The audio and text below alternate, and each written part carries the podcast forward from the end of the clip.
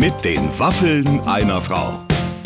Ein Podcast von Barbaradio. Hallo ihr Lieben, das ist eine frische Ausgabe von äh, meinem Podcast. Und an meiner Seite Clemens und der hat eine Neuerung zu berichten. Ne? Ja, nur noch mal der ganz schnelle Hinweis, wenn ihr Besitzer einer Alexa seid, dann sagt doch zu der mal, Alexa, aktiviere Waffeln einer Frau. Ganz wichtig, ohne mit den, sondern einfach nur Alexa, aktiviere Waffeln einer Frau und dann spielt euch die gute jede unserer über 100 Folgen, die ihr gerne hören wollt. Ich empfehle einfach alle auf einmal. So, und jetzt aber zu unserem Promi-Besuch, Barbara. Mein heutiger Gast landet tatsächlich mit allem, was sie macht, in den Charts. Sie steht aktuell für Deutschpop, das kann man wirklich sagen, wie keine andere. Äh, es geht übrigens um Lea. Äh, Leiser ist der Hit, äh, weswegen man die kennt, glaube ich, oder? Alle meine Freunde finden, dass ich leiser bin. Oh. Die mal angefangen hat als Background-Sängerin von Glasperlenspiel, ganz ehrlich. Und von Mark Forster, da hätte man sich ja eigentlich schon zurücklehnen können, aber sie wollte natürlich mehr. Mittlerweile ist sie mega erfolgreich mit ihrer Musik, wo sie solo unterwegs ist. Ihre Songs sind nicht wegzudenken. Aus dem Radio. Na, und äh, auch bei dir als Gast war sie toll, fand ich. Also, und auch gar nicht so traurig wie in manchen ihrer Liedern. Ne? Also ganz im Gegenteil. Und jetzt geht's los mit den Waffeln einer Frau. Viel Spaß. So, meine Damen und Herren, wir sitzen bereit. Wir haben die Masken kurz abgenommen, ähm, weil äh, wir, wir wollen uns in die Augen schauen. Ich freue mich so wahnsinnig, dass sie heute da ist. Lea! Hallo. Hallo Lea! Ich, mir fällt gerade ähm, äh, auf, äh, ich hätte dir vielleicht noch etwas Brokkoli zu den Waffeln legen sollen, oder? Ja, wahrscheinlich hätte ich das gegessen. Ich habe nämlich über dich gelesen. Sie liebt Brokkoli und isst äh, bei jeder Gelegenheit Brokkoli. Ich habe immer Brokkoli zu Hause. Immer. in welcher Form? Also ich liebe es, äh, den ganz klein, also relativ klein zu schneiden und dann anzubraten. Wie, was, das, ist, das interessiert mich sehr, weil ich bin ja ein totaler Kochfreak. Also kleinschneiden heißt auch in so Scheiben Also manchmal? so kleine Röschen. Ich liebe das, wenn das so Oh, ganz ja. kleine, so richtig. Nie, ich finde, der sieht auch so schön aus, Ja, auch so ästhetisch wirklich. fürs Auge wunderschön. Übrigens auch natürlich wie immer, der, sage ich mal, tiefgefrorene sieht immer viel schöner aus als der Bio auf dem Biomarkt-Ding und so. Die sind ja dann manchmal so, sehen etwas trauriger äh, Ja, aus. wobei der vom Bioladen dann besser schmeckt als der tiefgefrorene. Ja, man muss sich entscheiden. Aber es stimmt schon, so diese kleinen. Also ich persönlich muss sagen, kriege es nicht so hin, aus einem großen Brokkoli so viele kleine Röschen zu schneiden, dass sie dann hinterher alle gleich groß sind. Das zerfällt dann auch nee, sehr viel. aber darum geht's auch nicht. Man kann die, glaube ich, auch schreddern. Das mache ich manchmal mit Blumenkohl. Also und dann ich brate ich die ja, an mit so äh, schreddern, Quinoa und so, weißt du? Und dann Ja. versuche ich immer so Fladen draus, also so, so Burgertaler draus zu machen. Und es funktioniert nie. Und Ja. dann verkaufe ich es immer innerhalb der Familie so, als hätte ich so eine geschredderte Geschichte und als wäre es so gewollt. Das wäre, das ist der neue Wahnsinn. ähm, ich habe früher keinen, ähm, meine Schwester und ich, wir haben beide Brokkoli gehasst, so einfach, glaube ich, wegen der Farbe wahrscheinlich. Und meine Mutter hat das dann in den in den Schredder gemacht, also in so eine, in so eine, ne, so püriert, ähm, mit ein bisschen so Sahne. Und dann war das Bro äh, dann, nee, Brokkoli, das Wort durfte nicht vorkommen, dann war das grüne Soße. Und grüne Soße haben wir über alles geliebt. Ja, das stimmt. Und die Kinder heute nennen es immer kleine, kleine Bäume so, gell? Also Mhm. ist schon irgendwie. Aber ich verstehe auch, dass Kinder sich bei Brokkoli ein bisschen weigern. weil Es ist ja auch kompliziert. Also es ist kompliziert. Es ist anders als so ein, keine Ahnung, Kartoffelpüree oder irgendwie so eine Erbse oder so. Die kann man besser irgendwie handhaben als so ein ganzes Ding da. Stimmt. Also Stimmt. ist sehr gut. Ich, äh, ich habe ja, ich hab mit ähm, so ein bisschen über dich gelesen und dann dachte ich mir, ach schau mal, die hatte den gleichen Wunsch wie ich früher. Ähm, du wolltest nämlich Königin werden. Ja, du auch? Ja, klar. ich habe noch ich nie will immer noch Königin getroffen. werden, ehrlich gesagt. Hast du den Wunsch, hast du den Traum schon aufgegeben? You have to believe in your dreams, Lea. Aber möchtest du wirklich in so einem großen Schloss sitzen, auf so einem Thron den ganzen Tag? Ja. Und, aber, und dann, Nein.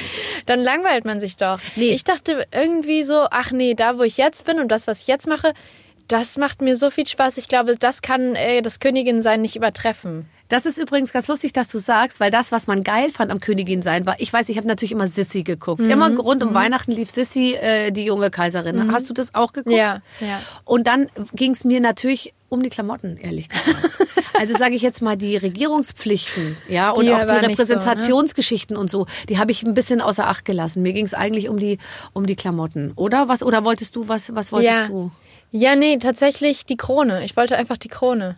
Hm. Weil die war so schön, die hat so schön geglänzt. Ja, das stimmt. Ja. Boah, ich habe mir jetzt die Doku über die Queen und so über die englische Monarchie angeguckt. Ich glaube wirklich, auch das übrigens ist als Königin der, der geringste Spaß, wenn Mhm. du diese Krone auch tragen musst, weil die echten guten Kronen, sage ich mal, die sind auch echt unbequem. Ja. Ja. Ich hatte als Kind halt so eine schöne Pappkrone, aber eine goldene Pappkrone. Und ich glaube, weil mir das so, ich mochte die so gerne tragen, deswegen wollte ich dann Königin werden, damit ich immer, mein ganzes Leben lang diese goldene Pappkrone tragen kann. Aber ganz ehrlich, du bist Popstar. Du kannst den ganzen Tag eine goldene im tragen. Und es würde hier in Berlin noch nicht mal irgendjemandem auffallen. Ehrlich. Das Ich würde einfach sagen, das ist die Lea. Äh, normal. Egal welchen Beruf du ausübst, Ehrlich jeder gesagt könnte hier mit einer Krone rumlaufen.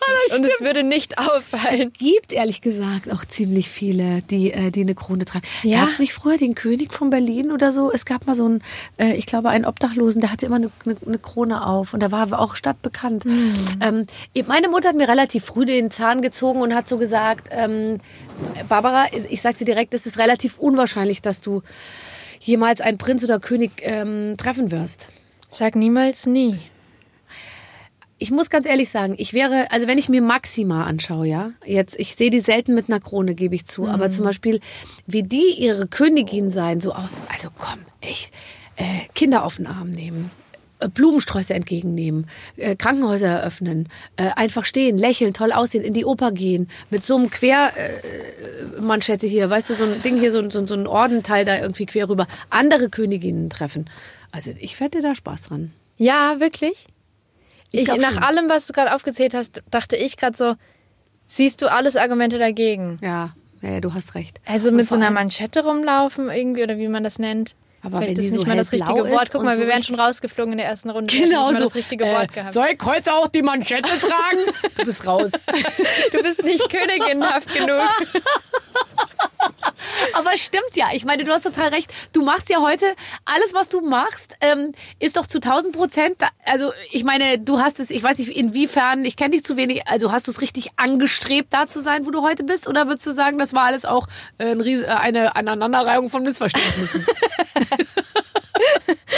Ähm, also ich habe ich hab immer Musik gemacht und ich wusste, dass ich immer Musik machen werde in meinem Leben.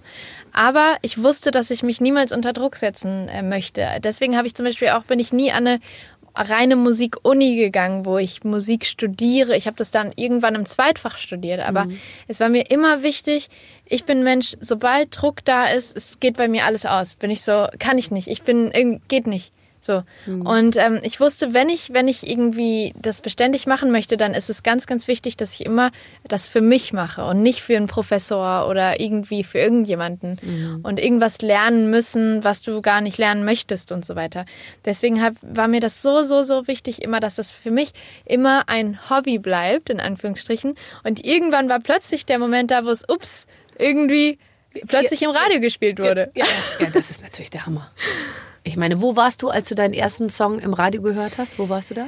Ähm, ich glaube, es war, als ich gerade von einem Konzert äh, mit einem Taxi sind wir in so eine Bar gefahren. Und wir kamen gerade von der Bühne irgendwie runter, irgendwie ab ins Taxi zu, zu der Bar und dann lief gerade leiser. So, und wir waren alle so. Also ich war wirklich auch mit meiner Band zusammen, was total schön war in dem Moment, weil wir waren so.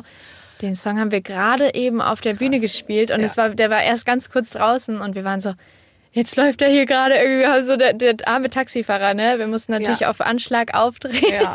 Das ist toll. Also ich, äh, ich höre mich jetzt manchmal im Radio und ich erkenne mich gar nicht. Also andere Leute machen mich dann darauf aufmerksam. Also nicht, äh, meine Musik wurde noch nie im Radio gespielt. Also äh, noch nie, aber meine Stimme, wenn ich meine Stimme im Radio höre, äh, man selber hört, kann sich fast Ja. nicht erkennen irgendwie. Ja. Aber boah, das eigene Lied im Radio, das fände ich natürlich auch toll.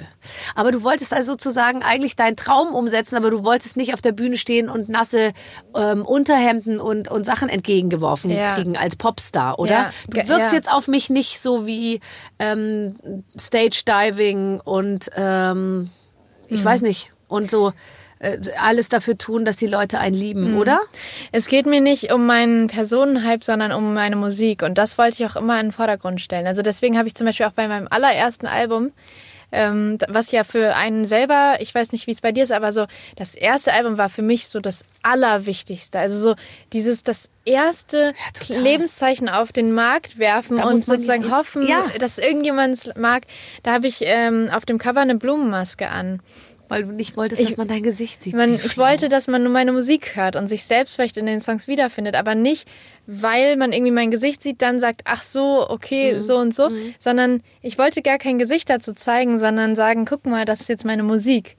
Und ähm, ich glaube, das beschreibt so ein bisschen, wie ich so die ganze, wie ich an alles herangehe, dass ich, dass es mir immer um die Musik geht und ganz wenig um meine Person. Natürlich ähm, bin ich hier und setze das alles um und es kommt aus mir raus. Man wächst ja auch rein, oder? Ja. Ich finde, man ist ja auch, am Anfang ist man ein bisschen schüchterner oder Ja. sagt so, oh, was soll ich denn jetzt ständig über mich erzählen und so. Ja. Aber irgendwann gewöhnt man sich auch so ein bisschen dran. Und ich Ja. bin mir sicher, Crow zum Beispiel, der ja mit Panda-Maske bis zuletzt rumlief, hätte sich vielleicht auch was Geileres über, äh, überlegt, wenn er gewusst hätte, dass er so berühmt wird, ja. Dann musste er das einmal angefangen mit dem blöden Panda. Dann, dann, dann gab's die Maske nicht mehr, glaube ich, hat er mal erzählt. Dann musste er irgendwie lauter Masken kaufen. Ach, krass, äh, die ganze ja. Welt, äh, diesen, diese Maske hat er überall weltweit gekauft Mhm. äh, um, und hat sie in seinen Schrank gelegt, damit er irgendwie genug äh, Vorrat hat. Wenn der gewusst hätte, dass das so abgeht, hätte er sich vielleicht auch irgendwie was anderes ausgedacht. Aber Also- finde ich extrem beeindruckend, dass er ähm, so standhaft geblieben ist mit der Maske, dass er das nie abgelegt hat. Ja. Echt Wahnsinn. So, Ja. weil ich meine, Sido hat irgendwann auch seine Maske abgelegt. Ich glaube, das ist auch ein Fehler, Prozess. rückblickend muss ja, man sagen. sagt er selber? Weiß ich gar nicht. Nee, aber sage ich, nachdem man sein Gesicht gesehen hat, muss ich ehrlich sagen, und ich möchte nicht oberflächlich wirken, aber bei Sido finde ich, hätte es mich jetzt überhaupt nicht gestört, weiterhin äh, äh, sein Aussehen im Reich der Fantasie irgendwo anzusiedeln, weißt du? Wo man sagt, cooler Typ, Maske, Ding, okay, die Texte, aber wie auch immer, irgendwie großes Mysterium. Aber dann mit dem Kassengestellbrille und so, habe ich dann irgendwann gedacht, oh, das entzaubert jetzt aber so ein bisschen, Herr Würdig. Aber ich glaube, es war bei ihm wahrscheinlich so ein natürlicher Prozess, Ja, dass irgendwann, so wie ich zum Beispiel meine Blumenmaske am Anfang getragen habe, so, also natürlich nicht auf Konzerten und so weiter und auch nicht auf Instagram und so, wirklich nur auf dem Cover von meinem ersten Album. Aber das war so, der, das nächste Album konnte dann auch mein Gesicht zeigen, weil ich das erste sozusagen verborgen habe. Das kann ich total, Mhm. äh, total gut nachvollziehen. Du bist ja auch, ehrlich gesagt, eine Musikintellektuelle. Du bist ja jetzt auch nicht irgend so eine Tussi, die mit Instagram groß geworden ist, sondern du bist ja, du hast Musik studiert, du hast Musik, ähm, äh, äh, Pädagogik studiert, nee, Sonderschul Sonderpädagogik. Mhm. Genau, Sonderpädagogik aber im Bereich Musik, Musik. oder? Mhm, genau, genau. Was könntest du jetzt, wenn du jetzt heute keine einzige Platte mehr verkaufst und keiner mehr äh, kommt zum Konzert, was nicht passieren wird, was könntest du mit deinem Studium und mit deinem Wissen äh, werden? Was könntest du damit anfangen? Ähm, ich würde, glaube ich, sowieso gerne auch neben meiner Karriere total gerne mit Kindern arbeiten. Ja. Ähm, ich lebe in Neukölln und habe eh schon überlegt, wie ich da ein Projekt aufbauen kann, ähm, weil ich einfach sehe, dass ähm, die Kinder, glaube ich, da wäre sehr, sehr viel Potenzial da, was, glaube ich, nicht erkannt wird. Und äh, ich würde mir persönlich wünschen, dass ich äh, ähm, auch, ob ich jetzt meine Songs weiterschreibe oder nicht, äh, die, wahrscheinlich ähm, in nächster Nähe werde ich sie schreiben Wird noch ein bisschen weitergehen. ähm, möchte ich trotzdem ähm, auch in dieser pädagogischen Richtung arbeiten, weil ich das total spannend finde, weil ich finde, Musik ist eines der wenigen Medien, die dich so krass erreichen können, dass ich manchmal, wenn ich irgendwas höre, weinen muss. So. Und das passiert mir bei wenigen Dingen, bei wenigen Ja. Medien. Ja. Also wenn ich, klar, wenn man irgendwie einen emotionalen Film schaut oder so, dann kann das auch passieren. Aber ich finde, die Musik, die ist, ähm, die kann für jeden sowas Besonderes bedeuten und nicht für alle das Gleiche. Also ich finde, jeder kann in einem Song was ganz, ganz Eigenes hören und interpretieren. Und ähm, ich habe das Gefühl, ich habe auch viel mit Menschen mit Behinderung gearbeitet in meiner in meinem ähm, Studium. Und ähm, auch da ist die Musik so ein unglaublich starkes Medium. Und, also ich war manchmal so überrascht und so baff und den Tränen nah, weil es so schön war. Was sind denn die Lieder, ähm, wo du oder die Songs, wo du sagst, da könnte ich sofort weinen? Für mich sind es ähm, so, es hat, ich glaube, es hat was mit der Melodie und den Akkordfolgen ähm, Folgen Ja, zu ich glaube tun. auch für bestimmte Dinge ist man Ja. besonders ansp- äh, Ja. äh, anfällig. Total. Also äh, gibt, kannst du ein Beispiel sagen? Irgendeinen Ähm, Song, den ich vielleicht auch kenne? Also ich liebe zum Beispiel Mad World. Aha. All around Von, me ja, ja, ja, von, von, von äh. Dings hier. Ja. Wie heißt der? Äh, ich weiß schon. Ähm, Ja. Und der ist für mich so, wenn ich den selber spiele, also gerade auch dieses Selbstmusik machen dann, Ja. wenn ich den nachspiele, ist es für mich so emotional. Musst du manchmal, wenn du auf der Bühne stehst, bei deinen eigenen Liedern manchmal weinen? Ich musste ähm, eigentlich noch nie. Ja. jetzt gerade auf meinem äh, einem, einem meiner Picknickkonzerte diesen Sommer habe ich zum ersten Mal auf der Bühne geweint. Also wirklich zum allerersten Mal und es war so krass für mich, weil ich äh, dachte immer, ich habe dann auch gesagt, ich dachte immer nur die ganzen amerikanischen Popstars weinen immer Ja. auf der Bühne. Äh, Aber anders, es ist anders. Ja. Ja. Aber es war, ähm, ich habe meinen Song Elefant gespielt für meine Eltern und ähm, meine Eltern sind zum Konzert nach Münster gekommen und dann habe ich sozusagen in Münster habe ich den Song zum ersten Mal ähm, vor Pu- Publikum vor ihnen gespielt und es war, das war für mich so krass, so krass, aber so wunderschön, also zu wissen, dass sie dann da sitzen irgendwie und äh, mir zuhören. Und man ist aber nicht zu Hause im Wohnzimmer. Da habe ich auch schon geweint, als ich es gespielt habe. aber äh, als ich es ihnen zum ersten Mal vorgespielt habe. Aber dann äh, dachte ich, okay, ich spiele jetzt vor tausend Leuten. Also ich werde jetzt schon nicht weinen. So. Ich habe mich das vorher gefragt so und dann war ich so, ach Quatsch, das ist ja viel zu unemotional, wenn dann da tausend Menschen sind und dir zuschauen, was du machst. Also da bin ich eigentlich so, dass ich relativ doll bei mir bin und gefasst bin und ähm, dann, dann Ja, aber spricht ich ja dafür, dass du offensichtlich dann total in der Situation warst, weil du, dass du ganz, äh, also dass du dich voll darauf konzentrieren konntest irgendwie. Das kann ich total verstehen. Also wenn meine Eltern irgendwo sind, dann hat es für mich auch immer eine ganz besondere Bedeutung. Lustigerweise, also ich, vielleicht ist es, also in meinem Fall ist es, äh, ist es total, ist, ist alles gut und sehr harmonisch, aber dass man sich irgendwie, dass man immer auch vom nicht vom Urteil, das klingt jetzt so böse, aber ja doch von, vom Urteil der Eltern irgendwie ähm, ähm, macht man sich nicht abhängig. Aber für mich ist es schon wahnsinnig wichtig, was meine Eltern sagen. Ich denke mir oft, es gibt auch so Leute, die schreiben Bücher, wo es die ganze Zeit um, keine Ahnung, irgendwelche Morde, äh, Psychospiele, Analverkehr und irgendwelche sehr expliziten Schilderungen von Sex geht. Und ich denke mir immer, nie im Leben und wenn auch wenn meine all meine Gedanken um solche Themen gingen, würde ich so ein Buch schreiben und das dann meinen Eltern als Belegexemplar vorbeischicken lassen vom Verlag und Ja. so. Hier mein erstes Buch, äh, das bin ich äh, oder so. Da würde ich sterben vor lauter Peinlichkeit. Also man will ja schon, dass die Eltern irgendwie stolz sind und dass sie auch mit allem gut leben. Also so Ja. geht's mir zumindest. Ja. Ich könnte mich da nie so lossagen davon. Deswegen mir war das auch immer total wichtig, was sie sagen und ähm, und da, wenn sie dabei waren, war ich auch immer besonders Mhm. aufgeregt. Ist bis heute auch so. Ja, weil ich glaube, das liegt daran, dass wahrscheinlich ähm, ich habe auch eine ganz enge Beziehung zu meinen Eltern und ähm, die sind auch noch zusammen. Das ist ja auch äh, nochmal, es ist ja auch Meine auch sehr außergewöhnlich. Ja, genau. Es ist ja. Ja. tatsächlich in unseren Zeiten heute gar nicht mehr irgendwie der Standard. Ähm, und ich habe das Gefühl, die kennen dich ja wirklich mit allem. Also so, die kennen dich ja von Sekunde null. Ja. Und ähm, ich glaube, das ist was, das ist so ähnlich wie wenn meine Schwester irgendwie dabei ist. Die ist auch so, die ist so nah an mir dran. Und einerseits fürchte ich ihr Urteil und andererseits liebe ich ihr Urteil und glaube ihm zu 100 Prozent dem Urteil. Also alles, was meine Schwester sagt, bin ich so, okay, ja.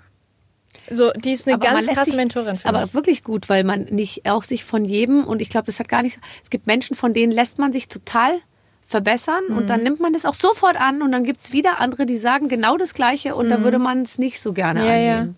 ja. Aber toll, so jemanden zu haben. Ist die älter oder jünger als du? Eineinhalb Jahre älter. Toll. Ja. Finde ich super. So, also dein Vater war ja auch Musik oder ist es noch immer Musiktherapeut. Mhm. Genau. Das heißt, du bist ja auch total damit aufgewachsen. Ja. Was kann man denn mit Musik heilen? Ich glaube, man muss natürlich ähm, einen gewissen Zugang erschaffen oder auch äh, zulassen als äh, Mensch, der vielleicht irgendwas erlebt hat. Ich glaube, man kann mit Musik, ähm, ich weiß nicht, ob man, ich weiß nicht, wo dieses Heilen aufhört oder wo man zu 100 Prozent geheilt ist, aber ich glaube, du kannst mit Musik ganz viel verbessern.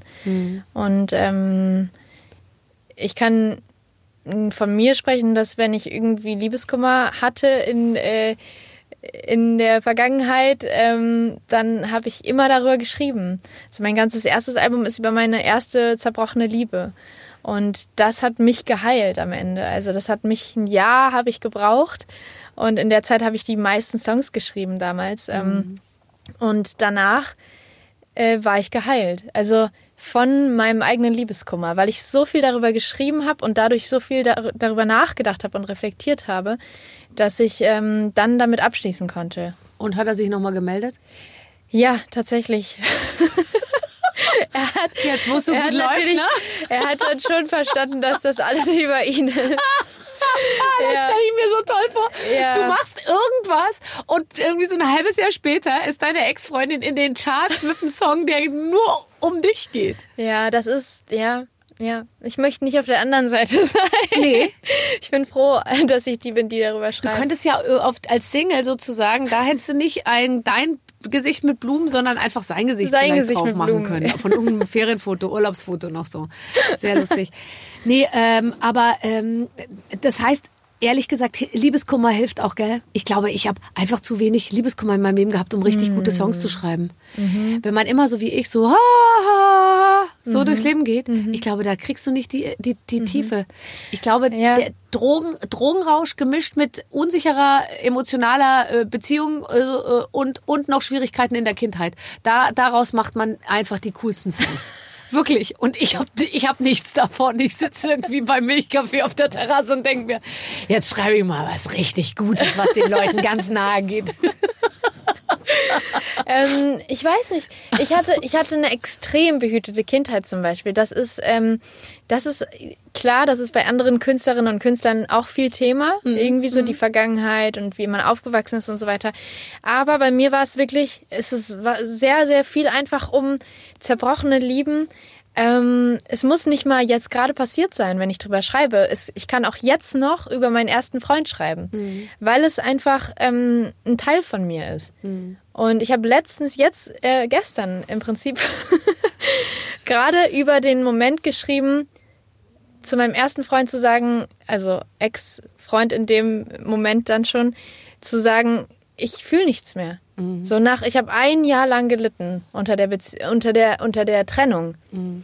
Und ähm, nach einem Jahr war ich an dem Punkt und habe gesagt, ich bin raus. Ja. So, mir geht's gut. Aber mir du geht's bist wieder gut. durchgegangen Ja. ja. Ja. Und äh, auch heute, äh, wie viele Jahre später, sieben Jahre später, kann ich immer noch darüber schreiben. Also das finde ich das Schöne an der Kunst und an der an der Musik, dass du gar nicht immer nur das machen musst, wie es dir jetzt gerade geht. Auch wenn du jetzt gerade mit deinem Milchkaffee auf der Terrasse sitzt, Man könnte kannst mal, du auch ähm, und vor allem mit. Hilfe von Musik kann man ja wieder zurückgehen. Genau, also du kannst sofort die, die Songs von vor angefühlt? sieben Jahren hören und, und bist wieder genau in der gleichen ähm, melancholischen Stimmung irgendwie. Ja.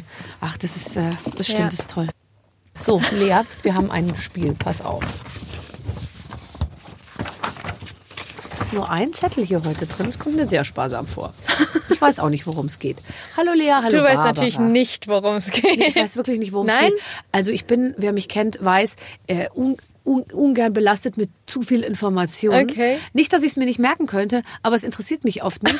Erstens und zweitens äh, finde ich immer es auch viel besser, wenn ich selber nicht weiß, Mhm. weil wenn ich Sachen vorher weiß, habe ich immer so ein äh, leisen Druck, man könnte sich ja auf irgendwas vorbereiten, verstehst du? Mm. Und wenn ich mich äh, nicht vorbereite, dann kann ich immer noch hinterher sagen, ja, äh, ich konnte mich ja nicht vorbereiten. Ich wusste von nichts. Nein, und äh, ich sitze tatsächlich weiter vorne auf der Stuhlkante, also im besten Sinne, wenn ich Sachen nicht weiß und Ja. bin dann einfach konzentrierter und irgendwie äh, so. So, du liebe Lea, du hast in einem Interview erzählt, dass du großer Brokkoli-Fan bist. Das wird jetzt nicht jeder verstehen können. Wir haben nach verschiedenen Lebensmitteln und Gerichten gesucht, die man entweder liebt oder hasst. Wir spielen heute Hui oder Pfui. Auf einem Zettel stehen Lebensmittel, an denen sich die Geister scheiden. Bitte verratet uns, Hui oder Pfui. Das ist ja ein Wahnsinnsspiel, Ina. mein Gott, wie viel kreatives Input habt ihr da reingelegt? Weißt du, ich muss dir jetzt einmal sagen, Riesenkompliment an diese Redaktion. Es ist doch Wahnsinn. Hast du das verstanden in seiner Komplexität und Ja, da, trotzdem da muss man erstmal, gib mir eine Woche, Ja. dann habe ich es verstanden. Ich würde es jetzt nochmal studieren gehen, vielleicht. Nee, pass auf, ich schlage Folgendes vor. Wir reden jetzt darüber Ja. und dann, das machen wir ja nur, um mehr über dich zu erfahren, verstehst du? Und dann, wenn du dieses, dieses Spiel auch in deine, sozusagen, wenn es subkutan richtig, wenn du da richtig das spürst auch, dann könntest du vielleicht sogar einen Song darüber schreiben. Ja, das wäre krass. Das wäre das wär dann der Barbara-Song. Nee, der ist äh, Lakritz, Oder- Sülze, Pizza, Hawaii-Song. So heißen Okay, nämlich okay. die ersten drei äh, Auch gut. Begriffe. Auch Lakritz? gut. Lieb ich. Kennst du diese geile, sage ich jetzt mal, äh, Lakritz für Besserverdiener? Ähm, bist du ja inzwischen. Die, weißt du, wo so innen drin so Lakritz ist und außen Steht das ist so, Katjes. Lakritz für Besserverdiener. ah, Nein, das ist so, innen ist so ein bisschen Lakritz und außenrum, das sind so Kugeln, die sehen aus wie die Badekugeln, die man früher hatte, weißt Ah, du? ja, Die ja, konnte ja, man ins. Wasser werfen und dann sind die so weggeschmolzen. Und die sehen auch so aus, aber die kann man essen und da ist dann so Sanddorn drumherum oder Aprikose oder so. Ich sehe, du weißt nicht, was ich Nee, meine. weil so, so wirklich, ohne Witz, so dieses ganze Fancy-Zeug, dass ähm, ich esse so wenig von so Süßigkeiten-Sachen. Ich liebe zum Beispiel diese salzigen Brezeln, Ja? Lakritzbrezeln. Lakritzbrezeln? das gibt's nicht. Na doch, diese, doch, guck mal, so groß sind die die ungefähr. sind Spiralen.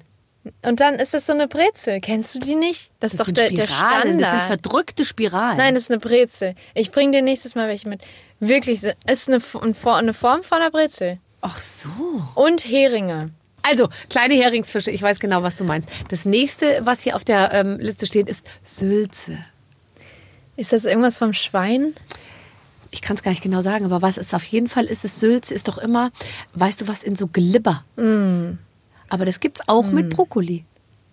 Weißt du, Glibber? Und zwar richtig Glibber mit Glibber, der Brokkoli? sozusagen. Und dann kannst du das, wenn du das mit so einer scharfen Maschine dann schneidest, dann hast du so fast schon, wie wenn du so Fossilien so, so schichtenweise Mhm. auseinanderlegst, hast du dann diese ganzen, dieses Gemüse da so drin. Ja, es ist, also ja, es fügt sich gerade ein Bild in meinem Kopf zusammen. Das gibt's natürlich auch mit, Schw mit Schwein und Dingen. Also ich lebe ja vegetarisch. Ähm, ich esse ab und an ganz selten mal Fisch. Aha. Ähm, aber diese Sülze ist jetzt schon nicht vegetarisch, oder doch? Die könnte, glaube ich, also ich glaube, manchmal haben sie dann so gesagt, naja, bringt ja nichts, wenn der Brokkoli in der Sülze ist, aber irgendwie ähm, äh, in dieser in diesem in dieser Masse ist dann irgendwie Rinderhirn oder so, keine Ahnung. Aber okay, ich wollte nämlich darauf zu sprechen kommen, dass du du hast nämlich gesagt, du würdest sogar vegan leben, wenn du dann Käse essen dürftest, ja, wenn, ja, wegen dem Käse, das ist der Grund, warum ich nicht vegan leben kann. Warum würdest du vegan leben wegen wegen Tieren? Mir geht es eigentlich wirklich ganz krass wegen äh, um die Haltung, Ja. ähm, aber auch natürlich um die umweltlichen Aspekte, ähm, also Treibhausgase, Ja. ähm, allein wie viel ähm, Soja verbraucht, also Ja. man, ich finde es immer so lustig, die Argumente eines Fleischessers sind oftmals so, ja, Soja wird ja für die Vegetarier angebaut. Ja. Ähm, 10% von dem Sojaanbau geht sind an die die Vegetarier, Vegetarier und besser als die 90% geht an die Rinder. also von daher, ich glaube, unserer Welt ge- ginge es schon ein bisschen besser, wenn jeder so ein bisschen seinen Fleischkonsum reduzieren würde. Man muss ja nicht mal komplett aufhören, aber einfach vielleicht nicht dreimal am Tag, sondern vielleicht einmal in der Woche. Übrigens auch äh, Wurst gehört auch zum Tee- zu, zu Fleisch, weil viele Ja. so sagen, wir essen gar nicht viel Fleisch und dann hauen sich aber Ja, morgens ja. 150 Gramm. Salami und Mortadella irgendwie aufs Brot. Ja. Ja, ja, ja. Ja. ja, aber ist es dir schwer gefallen? Du wirkst eigentlich ganz, also ich habe jetzt Es hat sich bei mir ausgeschlichen. Also ich habe angefangen, ähm, als ich nach Hannover gezogen bin äh, für mein Studium, ähm, vor irgendwie acht Jahren oder so, habe ich mir selber nach einem Jahr kein Fleisch mehr gekauft, aber habe es noch außerhalb gegessen. So, also so ganz so so ein natürlicher Prozess, einfach selber nicht mehr eingekauft. Und irgendwann fand ich das dann auch so gar nicht mehr wichtig, dass ich es auch irgendwie außerhalb in der Pizzeria oder wo auch immer esse, sondern Ja. habe dann gesagt, okay, wenn ich es mir, wenn ich brauche es nicht mehr, mein Körper irgendwie verlangt nicht danach und auch natürlich mit allem. Ich habe mich natürlich auch ein bisschen mit dem Thema beschäftigt und je mehr man darüber liest, desto mehr ist man vielleicht dann doch auch abgeneigt davon. Ja, absolut. Und was ich ganz toll finde, ähm, ich habe ich hab selber, also ich habe nur Hühner, ja, aber Mhm, äh, cool. also die Vorstellung, dass jeden Tag aus einem solchen Huhn ein so ein Ei rauskommt, also nicht jeden Tag, weil wenn Ja. die halt, wenn du denen nicht irgendwelches brutales äh, bionisches Kraftfutter gibt, dann legen sie halt so viel wie sie wollen, so, Mhm. Ja. ja. und manchmal dann halt auch nicht. Ja. Aber dass da jeden Tag so ein Ei rauskommt, man geht ja damit so vorsichtig um, ja. Mhm. Ey, wie ich mich ärgere, wenn mir mal auf dem Weg vom Hühnerstall irgendwie ins Haus, ähm, keine Ahnung, irgendwie mal ist mir mal ein Ei runtergefallen oder so. Da habe ich echt fast geheult, weil ich mir so dachte, jetzt hat dieses arme Huhn da irgendwie eine Stunde gepresst Ja. und gemacht und Kalk gesammelt im Körper und ist mir Ja. jeden Tag irgendwie wieder ein Rätsel, wie die das schaffen, so Wahnsinn, Ei zu machen. Und ich finde halt, dann hat man so ein, ähm, ja, man hat dann einfach so, eine, so einen Respekt Mhm. so davor. Oder keine Ahnung, wenn du siehst, wie lange so eine blöde Tomate braucht, von so einem kleinen Pflänzchen Ja. hinzu, dass die dann groß wird und rot und dass man Ja. die dann und so, dann, äh, dann, dann hat man das Zeug eigentlich, finde ich, geht man anders damit um, wie wenn man sich halt irgendwo kauft und Ja. dann, ja, es ist alt, schmeiß ich Ja. weg irgendwie. ja, die Wertschätzung für Essen ist eine ganz, ähm, ist ganz krass gesunken, meiner, meiner Meinung nach. So früher, wenn du irgendwie, genau wie du gesagt hast, zum Nachbarhof gegangen bist und da irgendwie die Eier abgeholt hast. Aber bist du so aufgewachsen? Nee, ich habe also meine meine Oma und so ähm, meine Tante und mein Onkel, die ähm, leben auf dem Land und die haben auch Tiere und ähm, Hühner und ähm, Pferde und ähm, haben da- kriege ich das schon sehr sehr krass mit. Also wir holen immer in Kassel halt von meinem Cousin dann irgendwie das ganze Gemüse aus seinem Hof und so Okay, so ja, ein ganz ja kleiner gut. Hofladen und deswegen habe ich da schon so einen Bezug zu. Aber natürlich hier in Berlin, ich gehe in einen Bioladen einkaufen, aber das ist dann auch erstmal alles, Hm. Ähm, was ich jetzt so in Neukölln irgendwie tun kann, um schnell an Essen zu kommen. Aber auf der anderen Seite muss man auch sagen, wenn man mal so in Neukölln oder auch sonst so unterwegs ist und einfach sieht, was die Menschen für Probleme haben, dann versteht Ja. man auch, dass die jetzt nicht über jedes Ei nachdenken Ja. können. Ich Ja. verstehe es auch irgendwie. Und ich weiß auch nicht, ob jemals wir an den Punkt kommen werden, dass jeder vom, vom Regal steht und sich sagt, heute Hm. ver verzichte ich mal auf die Grillfackel für 1,29, sondern ich koche mir ein Quinoa-Sellerie-Bratling. Ja, klar, Das ist, klar. ich weiß nicht, ob wir da jemals hinkommen werden. Also, Also ich denke, das hat natürlich eine ganz, ganz andere Ursprünge, an die man überhaupt erstmal gehen müsste. ja, Also die Quelle liegt woanders. glaube ich auch. Ähm, aber ich glaube trotzdem, dass ähm, man auch äh, mit den Preisen was bewirken kann. Natürlich, äh, je mehr Leute Bio kaufen, desto günstiger kann man es auch anbieten, weil einfach die Nachfrage steigen würde. Aber es sind irgendwie, es sind so verschwindend wenige, die es machen letztendlich, dass man wirklich manchmal echt entmutigt ist. Ja. Wirklich. Also, dass man wirklich manchmal so denkt, alle reden doch drüber und es machen dann trotzdem nur irgendwie ein Prozent oder so aller verkauften Fleischwaren sind Bio. Also da, oder lass es inzwischen zwei sein. Aber Ja. es ist eben immer noch so, dass man denkt, aber wir reden doch die ganze Zeit Ja. drüber, aber machen tut's dann trotzdem keiner. Ja, leider. Stimmt. Ach Mann, das ist alles schwer. So, äh, Grießbrei mit Pelle ist hier. Was ist denn Pelle vom Schwein? So ein kleines. Grießbrei mit Pelle, ja, das ist so eine Schweinewurst dann drauf. Nein, Pelle, Grieß- das ist hier, verstehst du, meine Redaktion kommt weitestgehend aus Brandenburg. Die sind, äh, wir- ich habe die zu zehnt. Ist das so ein Naja, und Spezialgericht? komm, aus Ina, du brauchst jetzt nicht mit dem Kopf zu schütteln. Es ist Uckermark, sage ich jetzt mal, weitestgehend. Und dann halt Randbezirke äh, Berlin. Ist ein bisschen äh, so, dass ähm, die sind halt zu zehnt. Äh, Also die, ich habe gesagt, ich nehme zehn äh, von denen ab, ja. Also zehn Brandenburger nehme ich äh, hier. Äh, und dann wird's günstiger.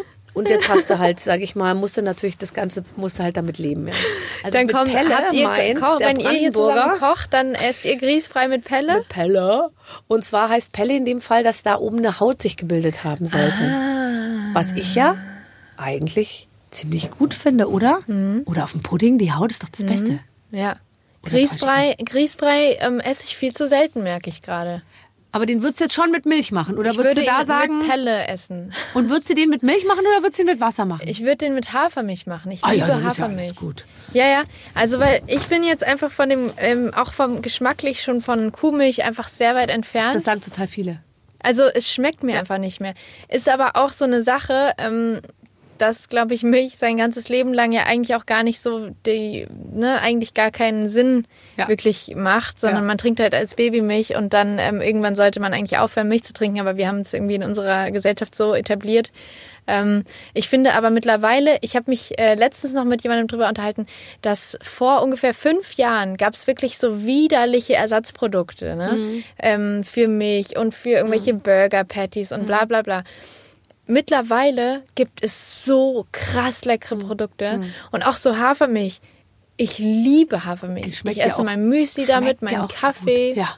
Es ist so lecker. Ja. Deswegen würde ich safe für den Grießbrei jetzt auch ähm, Hafermilch. Kann wählen. man, darf man mit, darf man mit, äh, darf man mit Hafermilch also darf man, also nicht darf man, aber kann man, da frage ich dich jetzt echt, weil ich oft stehe ich da und denke mir, könnte ich da jetzt auch Hafermilch verwenden? Kann ich die Alles. genauso einsetzen wie Kuhmilch? Für Und alles. das geht für alles. Schmeckt eigentlich ja dann viel besser, gell? Also ich finde, man muss sich vielleicht minimal dran gewöhnen an den Geschmack. Ja. Aber ich finde. Aber ich es geht von der Konsistenz her. Also Ja, nicht, ja. dass das dann flockt Nee. oder stockt oder irgendwas. Naja, wenn du es so normal in den Kaffee so reinschüttest, dann flockt es so ein bisschen. Ja. Aber ich mache immer so, ähm, so keine Ahnung, so Cappuccino mit so aufgeschäumter Hafermilch Und dann und dann ist es mega lecker. So, mein Gott, was erfahren wir hier alles heute über Lea? Das muss ich jetzt auch mal schon mal sagen. Ich möchte mich nicht loben, aber es ist wirklich auch so, dass wir, wir gehen in dieser Sendung auch ins Detail. Ganz ehrlich, hätten wir je erfahren über dich, dass du Sülze eher ablehnst und dass du äh, Lakritzheringe isst und Nee, dass du das deine, man deine wirklich- Hafermilch eher aufschäumst. Das sind halt einfach die Zusatzinfos, die der Fan halt einfach auch sehr zu schätzen weiß. Ich habe gerade eben ähm, äh, Beifahrersitz gehört, ähm, was ich cool finde, mit Marjan zusammen, aktuelle Single, auf dem aktuellen Album Ja. was noch vor Corona gerade so. Oh, ja. Ja, Punktlandung. Fertig wurde. Ja, wirklich wahr. War das eine gute Entscheidung, zu sagen, ich haus noch vorher raus? Unbedingt, ja, unbedingt. Ich konnte es ja leider dieses Jahr nicht so richtig live spielen, also auf meinen Picknickkonzerten ein bisschen, aber Ja, ähm, die Hallentour und alle Sommerfestivals, die wurden natürlich verschoben auf nächstes Jahr. Ähm, aber ich äh, liebe mein Album, also ich bin auch ein Mensch, ich bringe nichts raus, was ich nicht liebe. So, keinen Song würde ich veröffentlichen, Nee. den ich nicht liebe. Nee. Und deswegen war ich so, oh mein Gott, ja, ich will die ganze Musik mit der Welt teilen. Und also so, du sitzt ja dann zu Hause und bist so, oh, ich kann den Song nicht mehr für mich behalten. Ich will den jetzt irgendwie mit der Welt teilen. Und deswegen war das so, ähm, es war ein endloser Stress vor, äh, vor der Abgabe, wirklich unglaublich. Weil ich bin äh, im März wiedergekommen aus Südafrika von Sing Mein Song. Und ähm, dann musste ich äh, noch richtig viel aufnehmen, ganz viele Vocalaufnahmen noch machen und es war im Prinzip Lockdown. Also wir hatten ja in Deutschland einen sehr glimpflichen Lockdown. Man konnte ja immer noch rausgehen und wurde nicht auf der Straße kontrolliert und wieder Mhm. nach Hause geschickt, sondern äh, man konnte ja äh, zumindest spazieren gehen und so. Und ich Aber hatte, du konntest auch nicht einfach ein Studio mieten oder ich so. konnte nicht einfach ein Studio mieten. Ich habe am Anfang noch zu Hause mit ähm, Bettdecke über dem Kopf aufgenommen und das? ähm, schwierig. Sind Songs auf dem Schwierig. Album, wo du unter der Bettdecke steckst? Nur Ich bin für mir- meinen ich bin inneren mir- Film, bitte. Ich habe das am Anfang gemacht. Ich bin mir gerade nicht ganz sicher, ob es verwendet wurde. Ja.